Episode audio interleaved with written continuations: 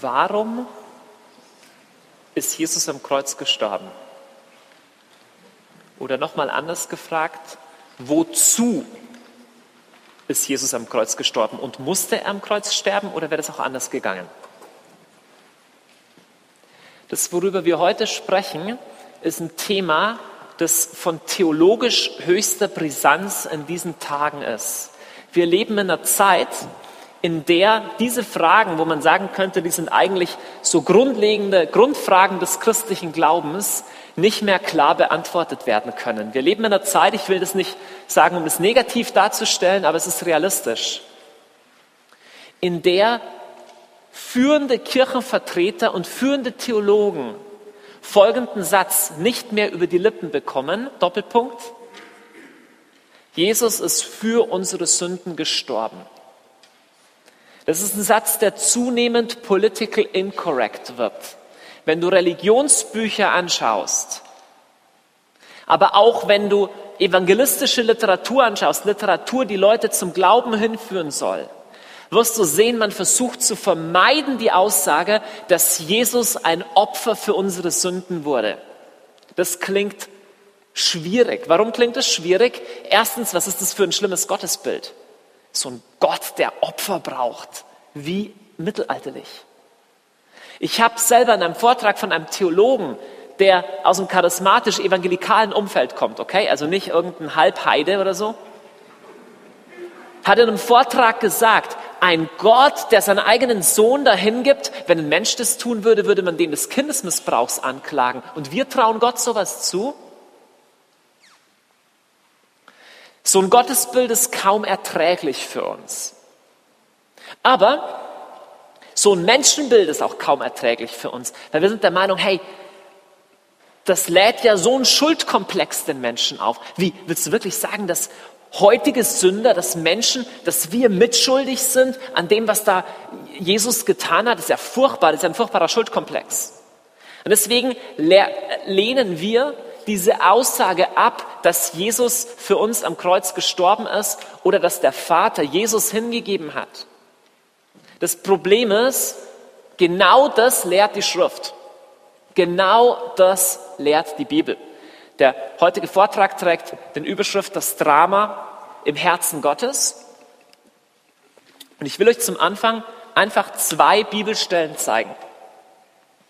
Schaut mal, wenn ihr sensibel drauf seid, ihr könnt schauen, wie wird heute über das Kreuz gepredigt und ihr werdet Sachen hören wie, Gott ist so solidarisch mit den Menschen, dass er in seiner Liebe bis in die tiefste Verlassenheit mit den Menschen mitgeht. Und das stimmt. Oder ihr werdet hören, Gott liebt den Mensch so, dass das, wie er seine Liebe zeigen konnte, das Kreuz war. Das stimmt. Aber es stimmt nicht nur das. Lass uns anschauen, wie die Schrift über den Tod Jesus spricht. Im ersten Johannesbrief schreibt Apostel Johannes, nicht darin besteht die Liebe, dass wir Gott geliebt haben, sondern dass er uns geliebt und seinen Sohn als Sühne für unsere Sünden gesandt hat. Was heißt es, Sühne für unsere Sünden? Ganz ähnlich auch Paulus im Römerbrief schreibt über Jesus in Kapitel 3, ihn, hat Gott dazu bestimmt, Sühne zu leisten mit seinem Blut. Sühne wirksam durch Glauben. Jetzt erstmal kannst du sagen, Moment, ein Gott, der irgendjemanden verbluten lassen muss, um dann vergeben zu können. Was ist denn das für eine komische Vorstellung? Und wir Menschen, ich meine, die irgendwie Klar, wir machen Sachen falsch, aber warum muss da irgendjemand dafür geopfert werden? Was für eine anstößige Idee. Diese Idee und die Idee vom Kreuz ist genau dann anstößig, wenn du zwei Dinge nicht weißt. Nämlich erstens, wie Gott ist und zweitens, was Sünde ist. Wenn Gott der nette Kumpel ist, so der Opa, der für demokratische Parteien ist und ansonsten die Menschen in Ruhe lässt, dann macht es keinen Sinn. Und wenn Sünde das ist, dass man sagt, naja, wir alle haben schon mal falsch geparkt und jeder hatte eine schwere Kindheit, deswegen hauen wir alle mal daneben. Wenn Gott so ist und Sünde so ist, dann brauchen wir das Kreuz wirklich nicht. Und weil ein Großteil der modernen Christenheit dieser Auffassung ist, deswegen können wir mit dem Kreuz auch nichts mehr anfangen. Schon gar nicht mit so Sachen wie Blut, Sünde, Sühne und so Geschichten. Nun, über das Thema, wer Gott ist, wer Gott in seiner Heiligkeit ist, haben wir hier an diesem Abend schon wiederholt gesprochen. Ich habe eine Lehrserie gemacht, die heißt Mysterion. Da geht es nur darum, wer Gott ist. Deswegen will ich heute Abend nicht so sehr auf diesem Thema rumreiten, aber ich will auf einem sehr unangenehmen anderen Thema rumreiten, nämlich dem anderen, nämlich dem, was eigentlich Sünde ist. Letzte Woche schon zitiert, in dem Traktat, also in der theologischen Schrift Cur Deus Homo, also warum Gott Mensch wurde, wird Anselm der Große, einer der wichtigsten Theologen des Mittelalters, wird gefragt, hätte Gott den Menschen nicht auch vergeben können, ohne dass dafür Jesus sterben hätte müssen? Und er antwortet nur diesen berühmten Satz drauf, nondum considerasti quanti ponderis sit peccatum. Das heißt auf Deutsch, du hast noch nicht tief genug verstanden, was Sünde ist. Du hast noch nicht tief genug nachgedacht, welcher Abgrund Sünde ist. Und es ist nicht bequem, aber ich nehme euch jetzt mit in den Abgrund von Sünde. Ich versuche euch zu erklären, was Schuld ist. Manchmal versteht man die wichtigsten Sachen nur anhand der drastischsten Beispiele. Weil wenn du hörst, dass Gott Menschen nur dadurch vergeben wollte oder konnte, dass sein eigener Sohn am Kreuz verblutet, es klingt anstößig in unser aller Ohren. Aber um das zu verstehen, müssen wir uns anschauen, was Sünde ist. Wenn du heute und diese Wochen in einem kleinen südostasiatischen Land Kambodscha wärest, dann würdest du Zeuge von einem ganz wichtigen Kriegsverbrechertribunal, das in diesen Tagen stattfindet, jetzt jeden Tag. Und es ist das Kriegsverbrechertribunal gegen die Elite, gegen die herrschende Riege der Khmer Rouge. Die Khmer Rouge waren eine extrem maoistische, also eine kommunistische Gruppe, die 1975 das kleine Land Kambodscha direkt rechts neben Thailand erobert hat. Und haben das alte Regime rausgehauen. Und während dieses Regimes, das nur vier oder fünf, fünf Jahre gedauert hat, während dieses Regimes sind etwa zwei Millionen Kambodschaner eines nicht natürlichen Todes gestorben. Zwei Millionen von etwa sieben Millionen. Das ist die eine Sache, wenn zwei Millionen sterben auf der ganzen Welt. Aber zwei Millionen von sieben Millionen ist relativ ernst zu nehmen. Und dieses Tribunal findet jetzt statt und jetzt werden diese Sachen aufgearbeitet und der berühmteste Angeklagte in diesem Prozess ist ein Mann, der jetzt so aussieht. Und dieser Mann hat während der Zeit der Khmer Rouge einen Kampfnamen getragen, typisch kommunistisch, Stalin und so und Trotzki, das waren alles Kampfnamen, die die sich selber gegeben haben. Und er hatte den Kampfnamen Deuk durchgeschrieben. Deuk, es sah damals so aus, war ursprünglich ein Lehrer Deuk heißt sowas wie Säbel oder Dolch. Das war sein Kampfname. Und dieser Deuk, ihr müsst euch gut merken, man sieht es am Bild nicht so gut, aber ihr seht hier hinten, dass ein gefliester Boden da ist, mit so, mit so zweifarbigen Fliesen. Deuk hatte eine ganz besondere Rolle zu spielen in, dieser, äh, in diesem Militärregime. Wofür die Demokratische Republik Kampuchea, wie dieses Regime das nannte, besonders bekannt war, waren die sogenannten Killing Fields. Das heißt, das waren einfach irgendwelche Grundstücke, wo Leute ermordet wurden, und zwar nicht wenige davon.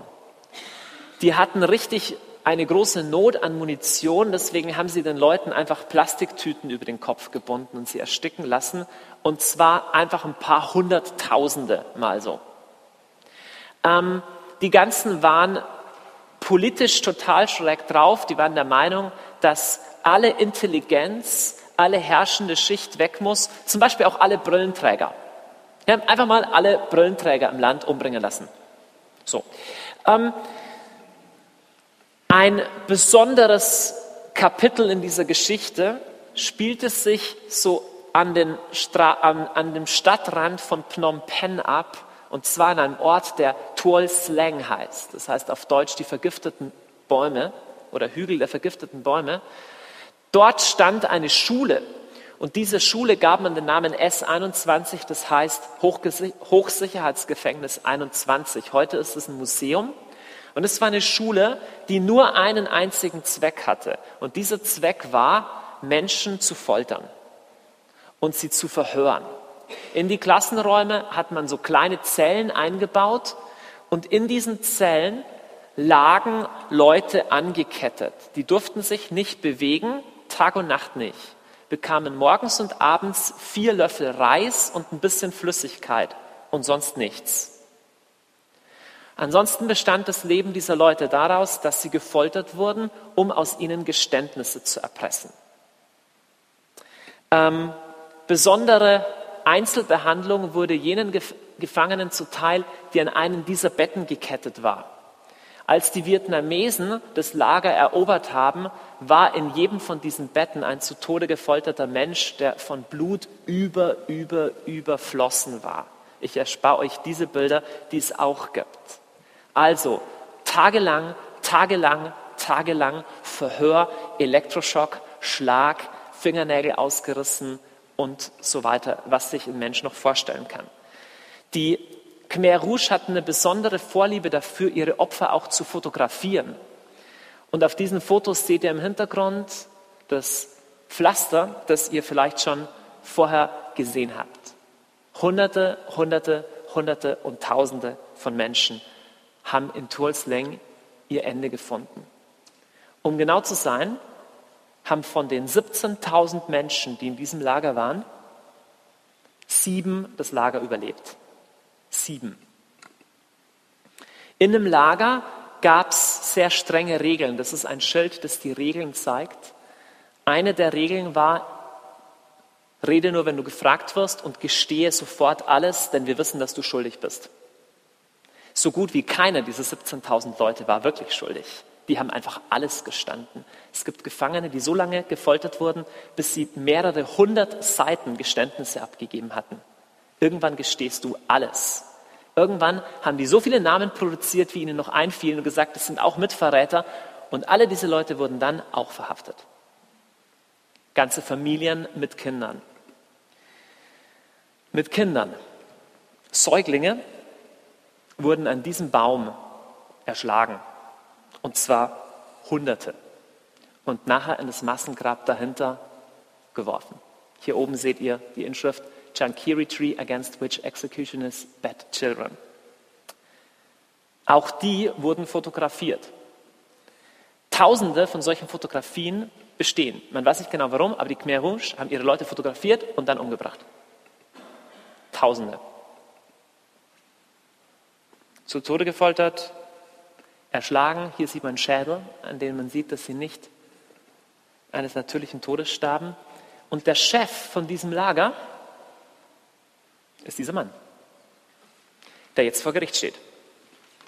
Er selber sagt, ich und alle, die an diesem Ort arbeiteten, wussten, dass jeder, der dorthin kam, psychologisch zerstört und durch ständige Arbeit eliminiert werden musste und keinen Ausweg bekommen durfte.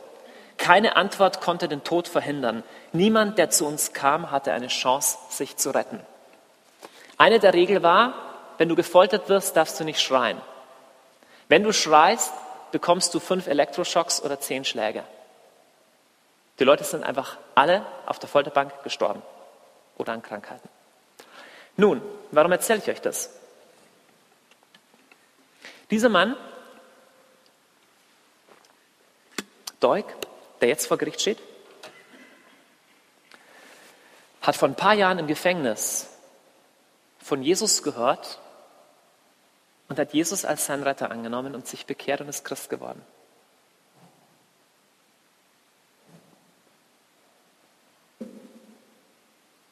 Wir glauben ja, dass Gott gnädig ist und barmherzig und er vergibt uns ja. Ne? Also, wie, wie geht Gott um mit sowas? Also, mal konkret gefragt. Gott ist ja gnädig. Gott sagt einfach, okay, schwamm drüber, reden wir nicht mehr drüber, du bist lieb und ich bin lieb und eigentlich hast du es gar nicht so gemeint. Irgendwas stimmt da nicht, oder?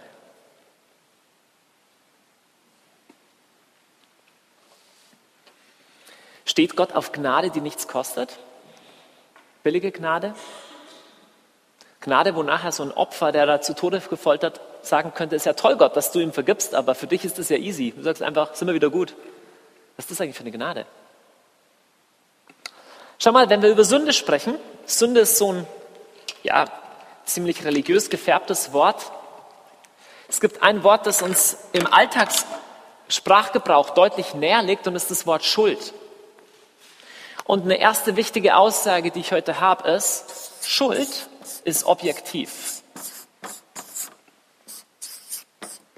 Ich sage gleich, was ich damit meine. Schuld ist objektiv. Damit meine ich, was der gemacht hat, ist nicht nur, keine Ahnung, seine persönliche Einstellung oder das nicht nur, dass, dass unsere Gesellschaft das nicht okay findet, was er tut, sondern da ist objektiv Schuld passiert. Jeder Mensch,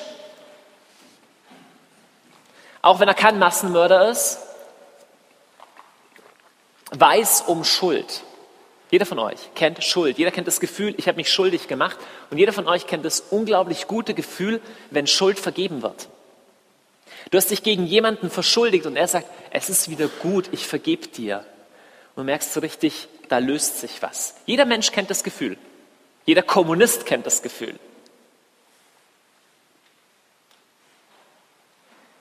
Die Psychologie sagt, ah, das Problem, das sind die Schuldgefühle. Du musst einfach deine Schuldgefühle besiegen. Nee, die Schuldgefühle sind nicht das Problem. Die Schuld ist das Problem. Du kannst Tabletten nehmen gegen die Schuldgefühle oder homöopathische Tropfen oder viel saufen. Aber wenn die Schuld objektiv da ist, bringt all das nichts. Keine Psychotherapie der Welt kann mit deiner Schuld fertig werden. Die kann dir helfen, damit umzugehen wegen meiner. Aber das Problem an sich bleibt. Schuld ist objektiv. Nun, manche Dinge kann man noch relativ gut auf einer zwischenmenschlichen Ebene regeln. Wenn ich dich blöd angemacht habe, ich sage nachher, ich bitte um Vergebung, kann man sagen, ist die Schuld wieder, ist wieder gut. Aber das Problem ist jetzt folgendes. Es gibt Dinge, die sind zu groß. Er hier, der Deuk, kann nicht alle 17.000 Leute um Vergebung bitten. Und die Angehörigen auch noch ist zu groß. Und dann ist auch ein Problem, dann gibt es Schuld, die ist zu allgemein. Das heißt, du kannst nicht sagen, das ist jetzt nur was, wo ich eine Person beleidigt habe, sondern du hattest einfach einen schlechten Einfluss auf verschiedene Leute. Oder ich habe durch meine Arroganz oder durch meine Bosheit ausgestrahlt und ich kann überhaupt nicht mehr das an einzelnen Personen festmachen. Im letzten ist objektive Schuld mehr als das, dass wir einzelnen Leuten was Böses getan haben. Weißt du, was objektiv Schuld ist? Bisschen philosophisch. Ich behaupte, tief drin weiß jeder Mensch, der über den Planet läuft, dass er eigentlich anders leben sollte, als er lebt. Und tief drin weiß jeder, dass er eigentlich anders leben könnte, wenn er wirklich wollen würde. Im letzten ist Schuld nicht nur ein Problem zwischen Menschen, sondern Schuld ist ein Problem zwischen uns und Gott. Schreibt man hin, gegen Gott. Schau mal, Gott hat uns aus Gnade einfach als freiem Geschenk das Leben gegeben. Aber wir alle leben nicht so, wie es eigentlich der Tatsache entspricht, dass uns ein liebender Gott einfach gratis das Leben geschenkt hat. Niemand von uns lebt so. Du kannst mit diesem Schuldgefühl machen, was du willst, kannst sagen, ich bin immer noch ein bisschen besser als der andere, oder kannst Tabletten schlucken gegen Minderwertigkeitskomplex. Aber dieses Schuldproblem bleibt. So. Die Frage ist, wie fühlt sich diese Sache und ihm hier zu vergeben oder uns zu vergeben, wie fühlt sich das für Gott an? Der Islam lehrt, dass Allah so groß ist, der hat es gar nicht nötig, dass irgendjemand für ihn sterben muss. Er kann auch einfach so vergeben. Stimmt das? Kann Gott das? Könnte Gott das? Schau mal, Gott kann ziemlich viel. Aber es gibt gewisse Dinge, die widersprechen seinem Charakter. Es ist nicht so, dass Gott nicht kann. Gott kann alles. Aber Frage, würde Gott auf eine Art und Weise vergeben, die so tut, als wäre nie was passiert? Die so tut, als ob? Einfach so ein bisschen billige Gnade, hey, egal, wir denken nicht mehr dran? Nee, es widerspricht seinem Charakter und deswegen nein. Gott ist ein radikal liebender Gott und er ist gleichzeitig ein radikal gerechter und heiliger und wahrhaftiger Gott, der nichts unter den Tisch kehrt. Keine einzige Schuld, keine einzige Verletzung, keinen einzigen Gefolterten, nichts unter den Teppich kehrt. Das heißt, wenn wir an einen Gott glauben, der Sünden vergibt, weil ich nach Mekka pilger oder weil ich ein bisschen meditiere, ist die eigentliche Frage noch gar nicht berührt und die eigentliche Frage leitet, lautet, was ist mit diesem Schuldproblem? Die eine Sache ist, dass Gott sagt, oh, ich bin dir nicht mehr sauer. Die andere Frage ist, wo kommt die Schuld hin? Da ist eine reale, objektive Schuld. Was passiert mit der? Aha, das ist einfach egal, dass da Leute gefoltert wurden. Aha, okay, Gott hat gesagt, das ist nicht so schlimm. Was ist für ein Gott? Ich will mit euch anschauen, wie das im Herzen Gottes ausschaut. Wir bekommen eine interessante Führung ins Herz Gottes in einem Kapitel in der Bibel, und zwar Hosea Kapitel 11. Wenn du eine Bibel dabei hast, schlag sie auf. Wenn nicht, hast du hoffentlich ein Skript bekommen, wo Hosea Kapitel 11 drauf ist. Hosea ist im Alten Testament.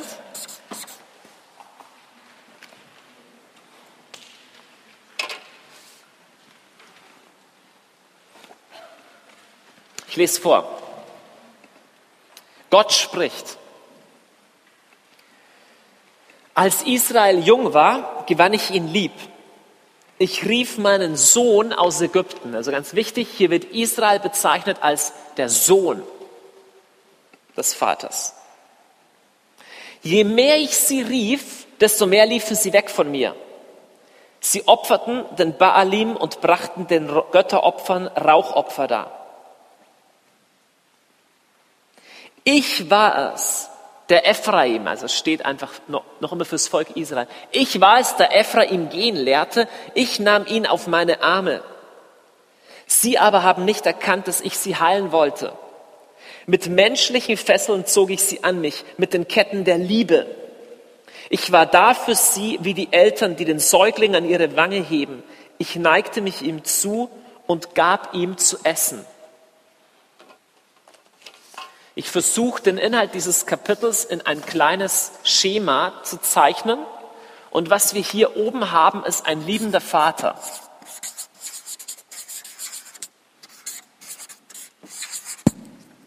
Es wird hier in absolut wunderschönen Kategorien gezeichnet. Hier wird gesagt, Gott lehrt ein kleines Kind laufen. Fällt man hin, plumps und sagt, komm, steh mal wieder auf und nimmt es an die Hand. Und dann wird gesagt, ich nahm das Kind auf meine Arme. Gott ist wie der liebende Vater, der sein Kind auf seine Arme nimmt. Ich war für sie da, wie die Eltern, den Säugling an ihre Wange heben. Gott wird hier beschrieben als der, der das kleine Kind an die Wange hebt und hier hast du was zum Essen. Das ist eine Seite von Gott.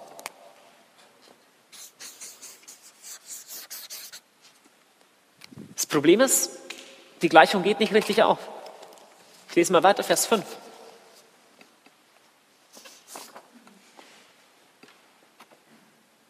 Wir haben schon gehört, Vers 2, je mehr ich sie rief, desto mehr liefen sie weg von mir. Und deswegen, Vers 5, er muss wieder zurück nach Ägypten in die Gefangenschaft. Assur wird sein König sein, denn sie haben sich geweigert, umzukehren. Das Schwert wird in seinen Städten wüten, es wird seinen Schwätzern den Garaus machen und sie wegen ihrer Pläne vernichten. Mein, mein Volk verharrt in der Treulosigkeit. Sie rufen zu Baal, doch er hilft ihnen nicht auf. Was wird hier gesagt? Es gibt einen liebenden Vater, Aber es gibt auch einen störrischen Sohn.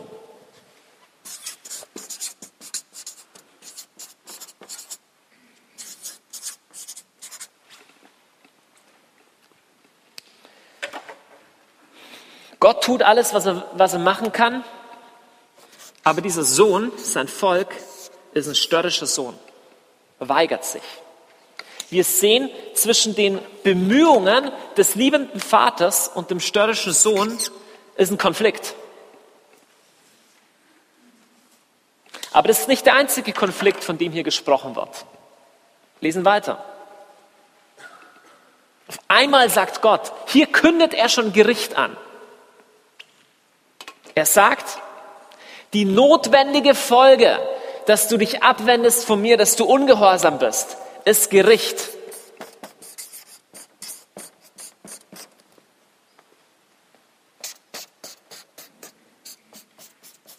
Die notwendige Folge davon. Doch dann bricht er auf einmal raus und sagt, aber wie könnte ich dich preisgeben, Ephraim, wie dich aufgeben, Israel? Wie könnte ich dich preisgeben wie Atma, dich behandeln wie Zeboim? Mein Herz wendet sich gegen mich. Mein Mitleid lodert auf.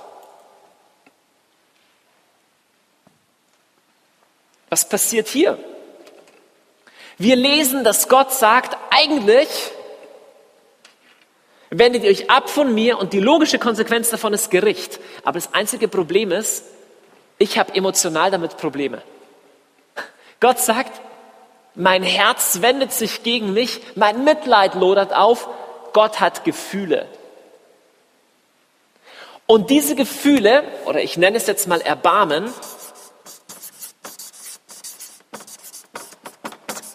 diese Gefühle sind so stark in Gott, dass er sagt, die hindern mich daran, das zu tun, was eigentlich ein rechtes Gericht wäre.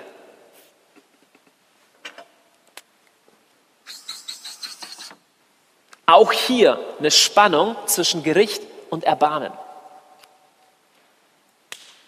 Das ist ein Drama im Herzen Gottes. Gott ist hin und her gerissen.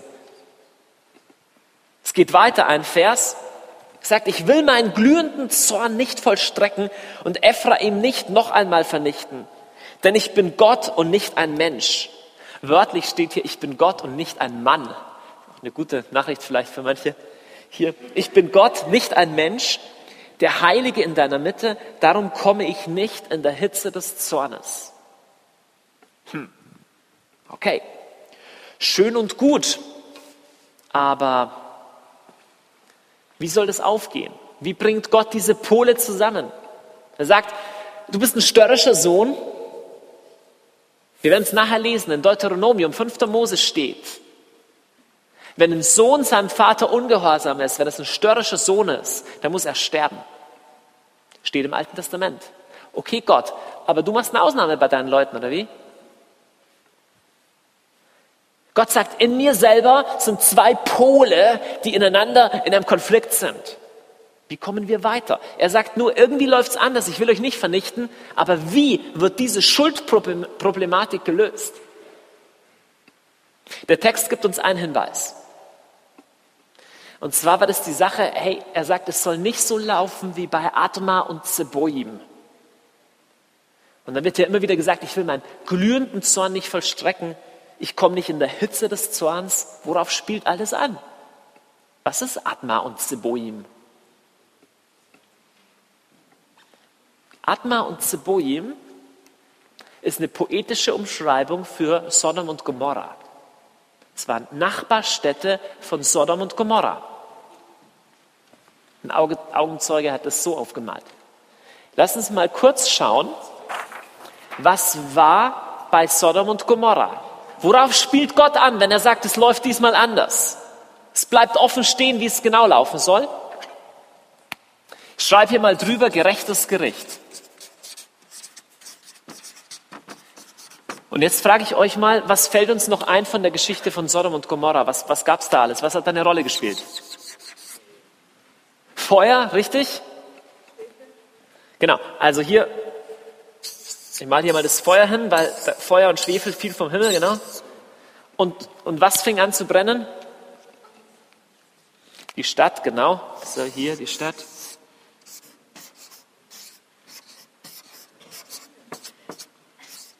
So ist die Stadt. Ja. Und die hat dann gebrannt.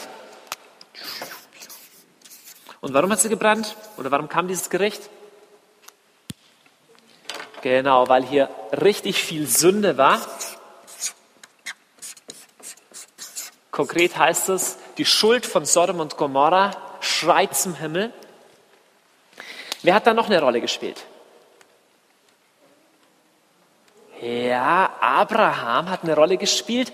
Und was hat der Abraham versucht zu machen? Ja, der hat versucht, der hat versucht zu handeln, das stimmt echt.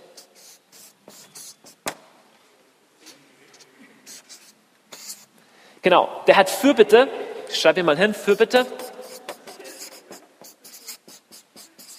Das ist der Fürbitter. So. Bart. So. Ähm. Jetzt, warum hat das nicht funktioniert mit der Fürbitte? Er hat ja Gott schon ziemlich runtergehandelt. Er hat gesagt, ja, so und so viele Gerechte, 50 Gerechte, 40 Gerechte.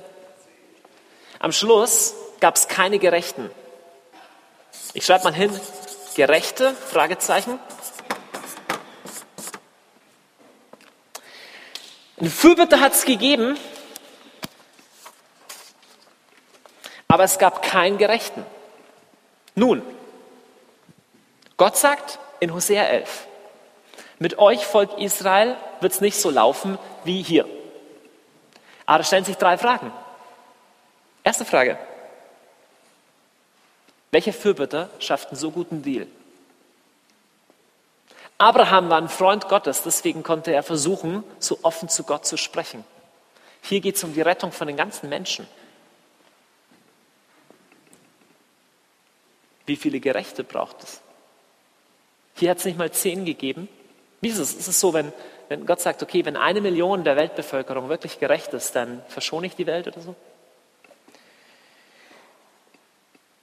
Diese objektive Schuld und das objektive Gericht im Herzen Gottes, Gott hasst die Sünde, äußert sich bei Sodom und Gomorra in Feuer vom Himmel. Stellt sich eine Frage. Bei diesem Deal, wen verzehrt das Feuer? Was passiert mit diesem gerechten Zorn Gottes? Beruhigt er sich einfach wieder, macht eine Psychotherapie und dann geht es wieder? Oder?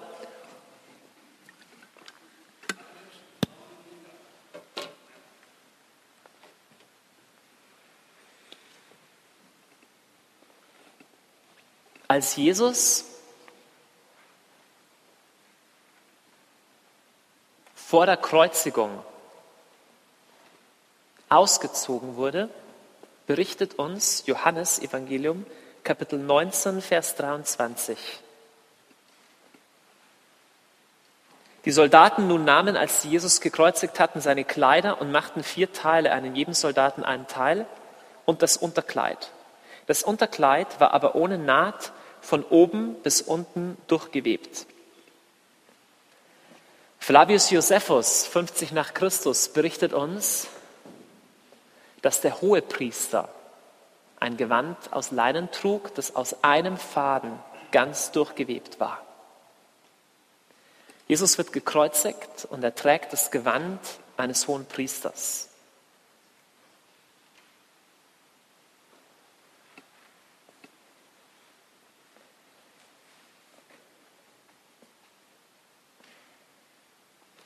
Wir haben es vorletzte Mal angeschaut, Jesus als der große hohe Priester.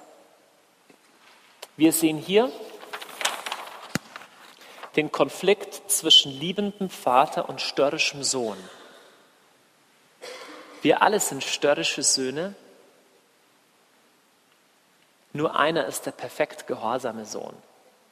Und wir lesen in Hebräer Kapitel 10, Vers 10, dass in diesem Gehorsam Jesu wir mit hineingenommen sind. Wörtlich heißt es, in diesem Willen sind wir geheiligt durch das ein für allemal geschehene Opfer des Leibes Christi. Hm.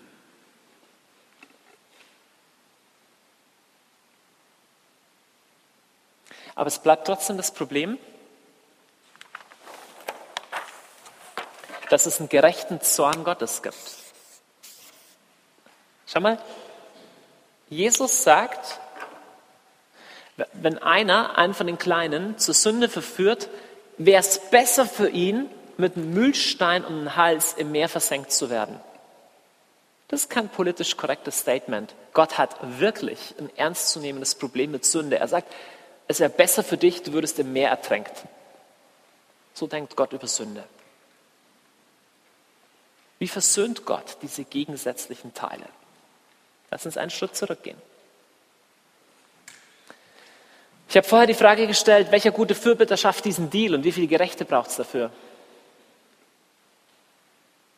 Der Fürbitter, der große hohe Priester, ist Jesus. Lass uns an Abraham nochmal denken. Abraham war der große Fürbitter, der eine besondere Nähe zu Gott hatte. Es gab eine Situation, da wurde sein Gehorsam ganz schön geprüft. Denn wir sehen hier, dass es scheinbar mit dem Gehorsam des Fürbitters zu tun hat, mit dem Gehorsam des Sohnes. Nicht der störrische Sohn, sondern der gehorsame Sohn, der Gerechte. Eines Tages spricht Gott zu Abraham, nimm Isaak, deinen Sohn, den einzigen, den du liebst, und bring ihn auf den Berg, den ich dir nennen werde, als Opfer dar.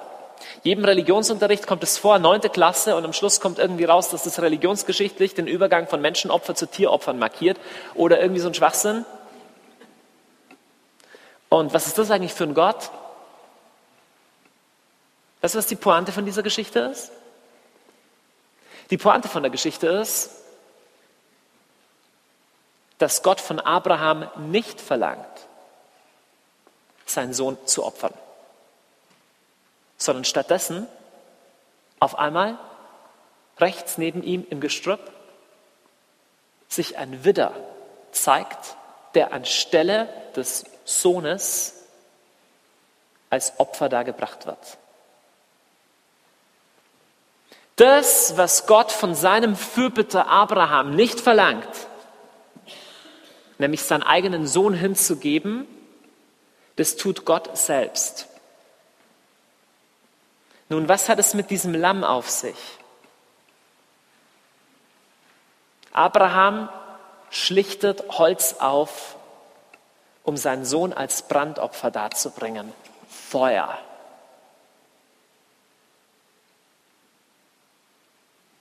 Da erblickt er ein Lamm, das anstelle des Sohnes stirbt. Und zu der Stunde, als Jesus am Kreuz stirbt, drei Uhr nachmittags am Rüsttag des Pessach, werden im Tempel die Lämmer geschlachtet. Seht das Lamm Gottes, das hinwegnimmt die Sünde der Welt. Und in Johannes 19 steht, dass sie ihm nicht die Beine zerschlugen wie den beiden Dieben, denn es sollte sich das Schriftwort an ihm erfüllen. Es soll kein Gebein an ihm zerbrochen werden. Was ist denn für ein Schriftwort? Nun, ganz einfach, das ist ein Teil der Gebote der Torah für den Pessachabend. Das Pessachlamm muss verbluten und an ihm soll kein Gebein zerbrochen werden. Warum ist es Johannes so wichtig in Johannes 19, dass das Herz Jesu durchstochen wird und Blut und Wasser rausfließt? Und Johannes macht sogar einen Punkt und sagt, und der, der es gesehen hat, hat es bezeugt und sein Zeugnis ist wahr. Weißt du warum? Weil die rabbinische Gesetzgebung über das Opferlamm sagt, dem geschlachteten Lamm schlitze man das Herz auf und lasse das Blut abfließen.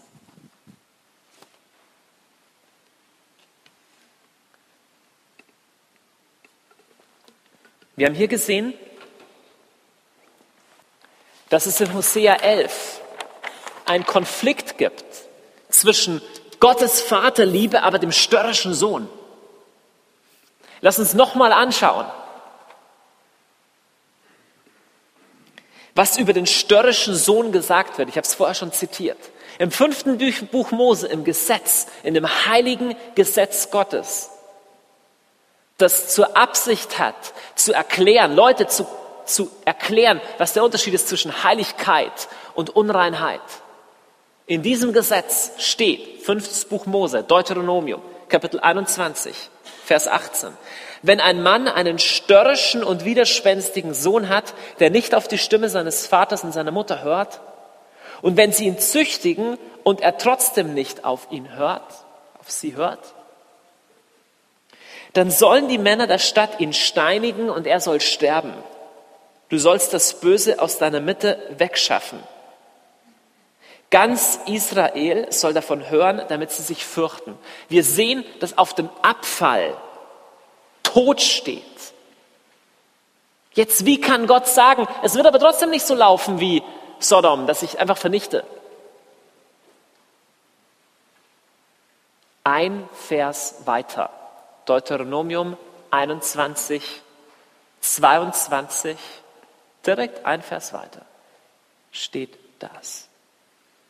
Wenn jemand ein Verbrechen begangen hat, auf das die Todesstrafe steht, wenn er hingerichtet wird, dann soll die Leiche nicht über Nacht am Pfahl hängen bleiben, sondern du sollst ihn noch am gleichen Tag begraben. Denn ein Gehängter ist ein von Gott verfluchter. Ein Vers nach dem Kapitel über den störrischen Sohn. Jesus, der einzig Gerechte, der einzig perfekt gehorsame Fürbitter,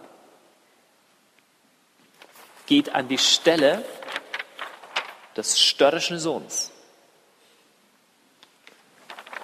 um den Fluch, der auf der Sünde ist, zu tragen damit das Feuer des Gerichtes nicht auf die fällt, die es verdient hätten, sondern ihn vernichtet.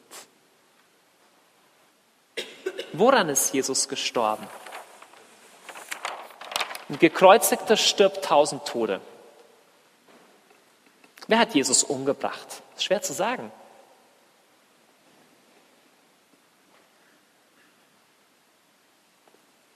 In den Konflikt, in die Spannung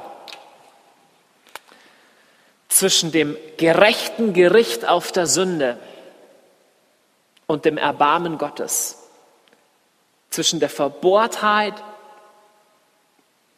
und Bosheit des störrischen Sohnes und der Vaterliebe Gottes ist ein Kreuz aufgerichtet und einer, der an diesem Kreuz vom gerechten Zorn des Vaters getroffen wird. Und das sah so aus. Ich lese einen medizinischen Bericht über die Kreuzigung Jesu. Der Gefangene wird wieder seiner Kleidung beraubt, außer einem Lendentuch, das den Juden erlaubt war. Die Kreuzigung beginnt. Jesus wird mit Myrrhe gemischter Wein angeboten, eine schmerzstillende Mischung, er weigert sich zu trinken. Es wird angeordnet, dass Simon das Patibulum auf den Boden stellt und Jesus wird schnell mit seinen Schultern gegen das Holz geworfen. Der Legionär fühlt nach der Vertiefung an der Vorderseite des Handgelenks. Er treibt einen schweren, viereckigen, gehämmerten Eisennagel durch das Handgelenk und tief in das Holz. Schnell bewegt es sich zu der anderen Seite und wiederholt dieses, darauf achtend, nicht die Arme zu fest anzuziehen, sondern einige Flexion und Bewegung zu erlauben. Das Patibulum wird dann an seine Stelle am oberen Ende des anderen Balkens hochgehoben und die Schrift Jesus von Nazareth, König der Juden, an seinen Ort genagelt. Der linke Fuß wird gegen den rechten Fuß gepresst und mit gestreckten Füßen und Zehen nach unten wird ein Nagel durch beide getrieben, die Knie etwas gebeugt. Das Opfer ist jetzt gekreuzigt. Da er langsam mit mehr Gewicht auf den Nägeln in den Handgelenken durchhängt, schießt qualvoller, feuriger Schmerz von den Fingern über die Arme, um im Gehirn zu explodieren, da die Nägel in den Handgelenken Druck auf die mittleren Nerven produzieren. Wenn es sich hochdrückt, um diese dehnende Qual zu vermeiden, stellt es ein volles Gewicht auf den Nagel, der durch die Nerven zwischen den Mittelfußknochen der Füße reißt. An dieser Stelle tritt ein anderes Phänomen auf. Da die Arme ermüden, fegen große Wellen von Krämpfen über die Muskeln, um sie in tiefe, erbarmungslos klopfende Schmerzen zu verknoten. Mit diesen Krämpfen kommt die Unfähigkeit, sich selbst hochzudrücken. An seinen Armen hängend sind die pektoralen Muskeln gelähmt und die interkostalen Muskeln sind außerstande, sich zu bewegen. Luft kann in die Lungen gezogen werden, aber kann nicht ausgeatmet werden. Jesus kämpft, um sich anzuheben, um sogar einen kurzen Atem zu bekommen. Zuletzt baut sich Kohlenstoffdioxid in den Lungen und im Blutstrom auf und die Krämpfe klingen teilweise ab. Krampfartig ist er in der Lage, sich zu drücken, um auszuatmen und den lebenbringenden Sauerstoff einzuatmen. Es war zweifellos während dieser Zeit, dass er die sieben kurzen Sätze äußerte, die aufgezeichnet sind. Stunden dieses grenzenlosen Schmerzes, Zyklen sich zu verdrehen, Krämpfe durch ausreißende Gelenke, intermittierende Teilerstickung, glühender Schmerz, wenn das Gewebe von seinem verletzten Rücken abgeschunden wird, da er sich hinauf und hinab gegen das grobe Holz bewegt. Dann beginnt eine weitere Qual, ein zutiefst auspressender Schmerz tief im Brustkorb, als das Perikardium sich mit Serum füllt und langsam beginnt auf das Herz zu drücken. Wir denken an Psalm 22. Ich bin wie Wasser ausgeschüttet und all meine Knochen sind ausgerenkt. Mein Herz ist wie Wachs. Es ist in der Mitte von meinen Gedärmen geschmolzen. Es ist jetzt fast vorbei. Der Verlust an Zellstoffflüssigkeit hat eine kritische Ebene erreicht. Das zusammengepresste Herz kämpft, um schweres, dick schleppendes Blut in die Gewebe zu pumpen. Die gefolterten Lungen machen eine rasende Anstrengung, in kleinen Schlucken von Luft zu keuchen. Die merklich dehydrierten Gewebe senden ihre Flut von Reizen zum Gehirn. Man könnte tatsächlich sagen, dass ein gekreuzigter tausend Tode starb. Jesus keucht seinen fünften Schrei, mich dürstet. Ein in Posca getauchter Schwamm, der billige saure Wein, der das Hausgetränk des römischen Legionärs ist, wird zu seinen Lippen hochgehoben. Er nimmt anscheinend nichts von der Flüssigkeit. Der Körper von Jesus ist jetzt in Extremen und er kann fühlen, wie die Frische des Todes durch seine Gewebe schleicht. Diese Erkenntnis bringt sein sechstes Wort heraus, möglicherweise wenig mehr als ein gefoltertes Geflüster. Es ist vollbracht. Lass uns nicht vergessen, dass im Markus-Evangelium der einzige Schrei ist, den Jesus am Kreuz tut. Mein Gott, mein Gott, warum hast du mich verlassen? Hat Gott Jesus wirklich verlassen? Fest steht, Jesus ist wirklich persönlich zu einem geworden, den der Fluch und die Verdammnis Gottes traf. Hans von Balthasar schreibt, oder wir lesen erst noch den anderen Bericht fertig. Zuletzt kann er seinem Körper erlauben, durch freiwilliges Entlassen seines Geistes zu sterben. Mit einer letzten Woge der Stärke drückt er noch einmal seine zerrissenen Füße gegen den Nagel, richtet seine Beine auf, nimmt einen tiefen Atem und äußert seinen siebten und letzten Schrei. Vater, in deine Hände übergebe ich meinen Geist. Aber biadech afket ruchi, ein klassisches hebräisches Gebet. Hansus von Balthasar schreibt, dass Gott seinen Sohn dahin gibt, gehört zu den unerhörtesten Aussagen des Neuen Testamentes. Wir müssen das Dahingeben im Vollsinn verstehen und es nicht zu Sendung oder Geschenk abschwächen. Hier ist geschehen, was Abraham an Isaak nicht zu tun brauchte. Christus wurde vom Vater in voller Absicht dem Schicksal des Todes überlassen. Gott hat ihn hinausgestoßen in die Mächte des Verderbens, ob diese nun Mensch oder Tod heißen. Gott hat Christus zur Sünde gemacht. Christus ist der Verfluchte Gottes.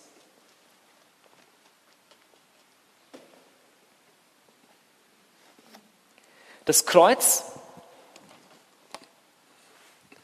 ist nicht nur ein Statement, wie sehr Gott die Welt liebt. Es ist auch ein Statement, wie sehr Gott die Sünde hasst und wie schwer die Sünde ist.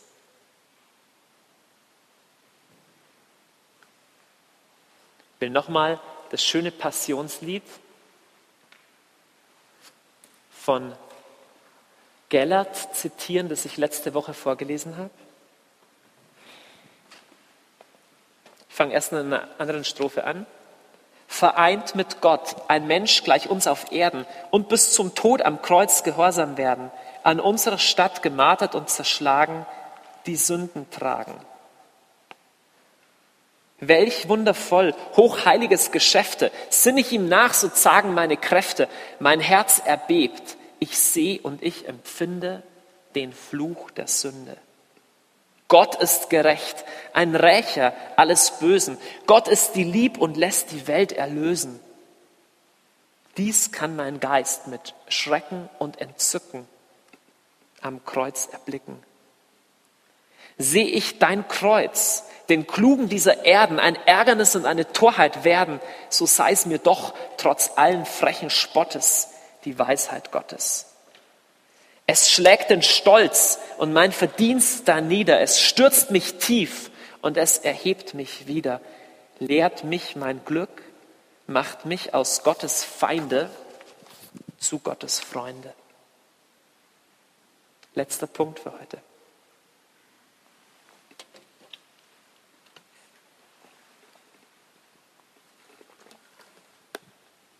Das ist die eine Sache, zu glauben, dass das Kreuz nötig war, um Folterknechten vergeben zu können. Es ist eine andere Sache zu glauben, dass es nötig war, um Menschen wie dir und mir zu vergeben. Und über diesen letzten Punkt möchte ich jetzt sprechen, indem wir uns Römer Kapitel 5 anschauen.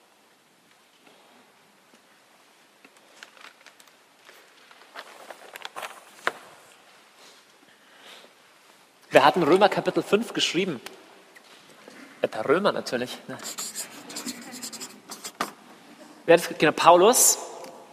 Paulus hatte eine eindrucksvolle Begebenheit. Der hat gemeint, er ist ein guter Pharisäer und tut nur den Willen Gottes. Auf einmal auf der Straße nach Damaskus sieht er einen Mensch, einen majestätischen Mensch, und er sagt, warum verfolgst du mich? Und er sagt, wer bist du Herr?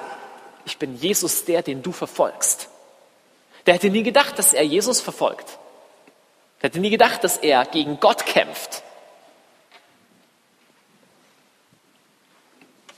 Lass uns anschauen, was er schreibt. Lest mit mir Römer 5, Verse 1 und folgende. Gerecht gemacht aus Glauben haben wir Frieden mit Gott durch Jesus Christus, unseren Herrn. Durch ihn haben wir auch den Zugang zu der Gnade erhalten, in der wir stehen und rühmen uns unsere Hoffnung auf die Herrlichkeit Gottes. Vers 6. Christus ist schon zu der Zeit, da wir noch schwach und gottlos waren, für uns gestorben. Dabei wird nur schwerlich jemand für einen Gerechten sterben. Vielleicht wird er jedoch für einen guten Menschen sein Leben wagen. Gott aber hat seine Liebe zu uns darin erwiesen, dass Christus für uns gestorben ist, als wir noch Sünder waren. Nachdem wir jetzt durch sein Blut gerecht gemacht sind, werden wir durch ihn erst recht vor dem Gericht Gottes gerettet werden.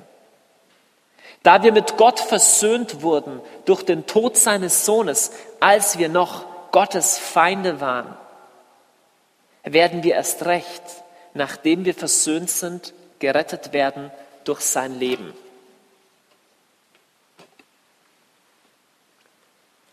Liebe Freunde, egal wie politisch inkorrekt es ist, du wärst in der Hölle ohne Jesus. Und ich auch. Egal wie du dich anstrengst. Und zwar nicht, weil Gott so gemein ist, sondern weil Gott ein Gott ist, dem es nur um das Herz geht und um Wahrhaftigkeit im Herzen. Und weil jeder von uns nicht so gelebt hat, wie er vor Gott hätte leben sollen. Dann sagst du es aber nicht so schlimm, ich war doch nur ein bisschen so und ein bisschen so. Lieber Freund, bist du derjenige, der die Spielregeln bestimmt? Die meisten Nazis haben im Nürnberger Kriegsverbrechertribunal auch gesagt, ich war gar nicht so schlimm, da gab es andere, die waren schlimmer. In einer Zeit, in der Leute anfangen zu lernen, dass es viele Wege zum Heil gibt und alle ein bisschen will ich das völlig klar sagen. Es gibt keinen Namen, in dem Heil ist, als der Name Jesus Christus. Und es gibt keinen anderen Weg zum ewigen Leben als nur durch das Kreuz Jesu Christi. Es gibt keinen anderen Weg.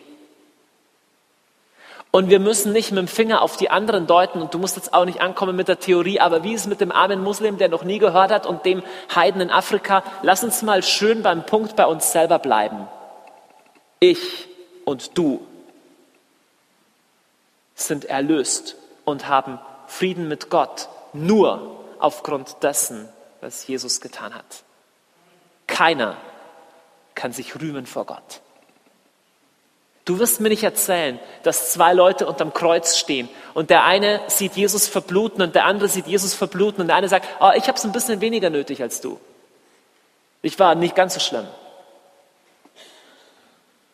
Unter dem Kreuz befinden sich alle auf einer Ebene. Paulus macht es im Römerbrief klar, Juden und Heiden.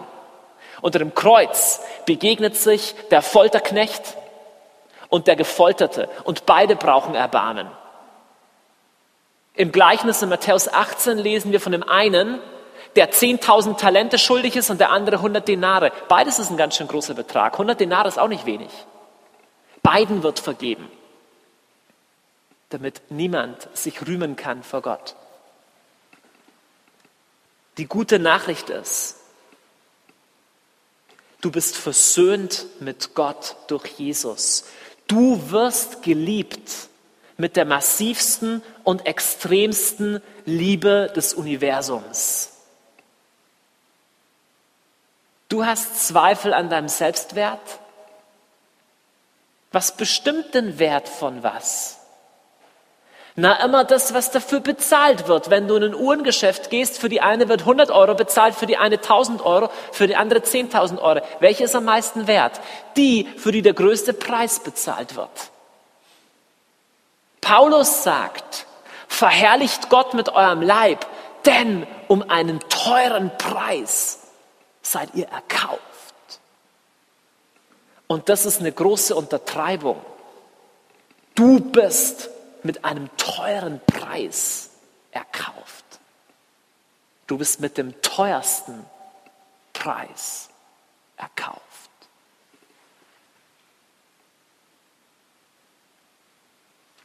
Wir lesen im 2. Korintherbrief Kapitel 5, Vers 21.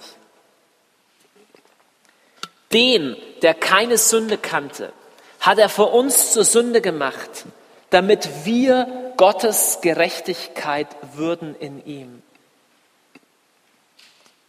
Jesus kannte keine Sünde. Er ist für dich zur Sünde geworden, damit du Gerechtigkeit Gottes wirst. Liebe Freunde, ich habe angefangen, diese Lehre mit der Aussage, dass Schuld nicht nur was ist mit Schuldgefühl und schlechter Erziehung, sondern Schuld ist objektiv. Und es gibt nur einen Ort im Universum, wo Schuld nicht einfach nur verdrängt wird, wo du nicht einfach lernst, damit umzugehen, sondern Schuld vergeben wird. Und dieser Ort ist das Kreuz Jesu Christi. Nirgends sonst. Du kannst so viel pilgern, wie du willst. Du kannst so viel fasten, wie du willst. Du kannst so anständig sein, wie du willst. Dieses Schuldproblem das jeder Mensch von uns hat. Klammer auf, Römerbrief, alle haben gesündigt und die Herrlichkeit Gottes verloren. Römer Kapitel 3, Klammer zu. Dieses Schuldproblem löst einzig und allein der Tod Jesu Christi. Und das ist kein theologisches Statement. So, oh, ich habe das irgendwo studiert. Das ist ein Erfahrungswissen. Und wenn du es nicht erfahren hast, wie es sich anfühlt, dass deine Schuld weggewaschen ist, dann kannst du nicht beurteilen, ob das stimmt. Es ist ein Erfahrungswissen.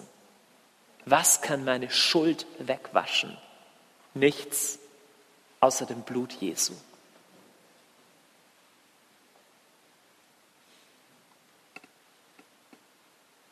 Du sehnst dich nach Frieden im Herzen, du sehnst dich nach Frieden bei Gott, Frieden vor Gott. Komm zum Kreuz, lass dich versöhnen. Es gibt keine Abhängigkeit, keine Not, keine Sünde, kein Dunkel, kein Missbrauch, keine Hölle in dir, die zu tief wäre für die Macht des Blutes Jesu Christi. Kraft, jede Kette zu zerbrechen, jede Schuld zu vergeben, die schlimmste Schuld zu vergeben. Keiner hat gelitten wie Jesus Christus, denn keiner war gerecht wie er und wurde zum Fluch Gottes wie er. Es ist ab jetzt keine Verlassenheit von Gott mehr, die dich ausschließen würde von dem Gnadenangebot des großen Hohenpriesters, der alleine reicht. Es gab keine anderen Gerechten in Sodom und Gomorra. Es gab einen Gerechten. Jesaja 53. Mein Knecht, der Gerechte, macht die vielen gerecht. Zu unserem Heil lag die Strafe auf ihn und durch seine Wunden sind wir geheilt. Lass uns beten.